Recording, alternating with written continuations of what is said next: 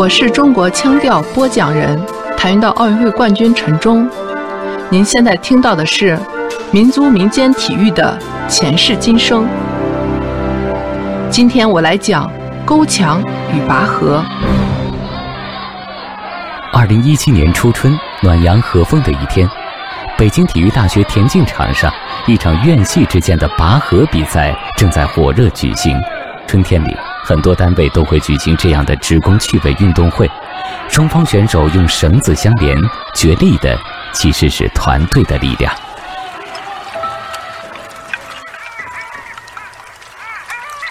如果把拔河用的绳子看作历史的长河，一端是今天，另一端可以上溯到两千多年前的春秋战国。你能想得到吗？被比喻为团队作战的拔河。真正起源于战争。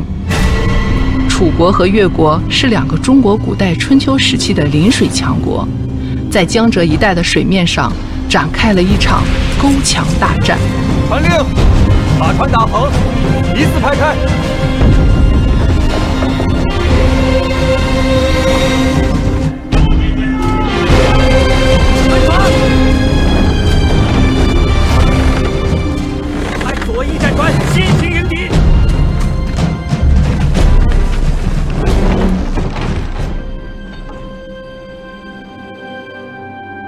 钩墙是拔河运动的前世之身，原本是木匠祖师爷鲁班设计的一种工具，后来被用于战船之间，又成为了一种武器。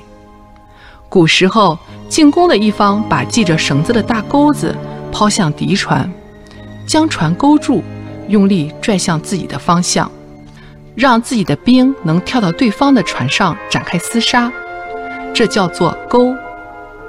防守的一方当然不想被对方拽过去，就用大竹竿子顶住对方的船，不让其靠近，这就叫墙。这一勾一顶的动作组合起来叫做勾墙。麻绳长四十五丈，正中插一大旗，两边各画相等横线，称为河界。拔过河界者为胜。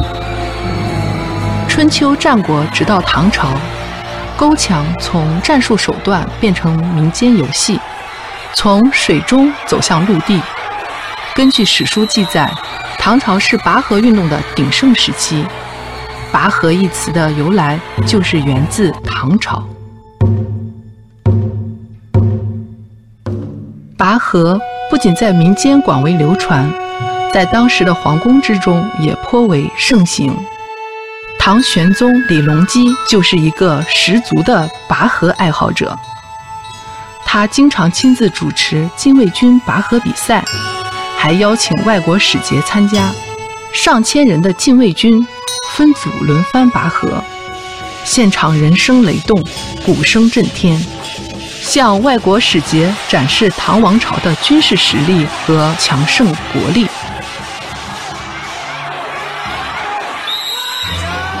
在现代社会，拔河也曾有过一段辉煌荣耀的时刻。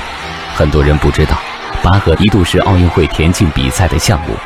在这二十年共五届奥运会中，丹麦、瑞典联队、美国队、英国队、瑞典队、英国队先后夺得过拔河金牌。虽然拔河因为各种原因退出奥运项目，但在中国和世界各地仍然存在不断丰富发展的踪影。它是世界各国人民广泛喜爱的民间体育运动，在我国五大藏区特别流行拔河运动，形式还有所发展和创新。藏语里叫做压家。准备好了，来啊！使劲拿，帮他。宝贝儿可以帮忙啊，好吧？加油！起，开始！在一档知名的亲子真人秀节目中，著名演员刘烨、林永健。就带着自己的孩子进行过压家比赛，场面又激烈又好玩。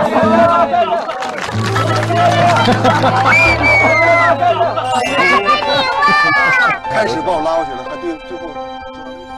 简单的说，压家就是趴着拔河，两名选手脖子各套一根长布绳，绳子经过胸部、腹部、最后从裆下穿过，两人向相反的方向使劲儿爬，先爬到指定区域的人胜出。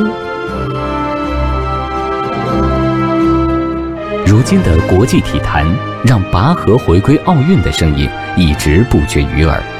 一九六零年，国际拔河联合会在荷兰成立，现已有五十三个国家成为正式会员。二零零二年，国际拔河联合会正式加入国际奥委会。二零一五年年底，联合国教科文组织将拔河列入人类非物质文化遗产。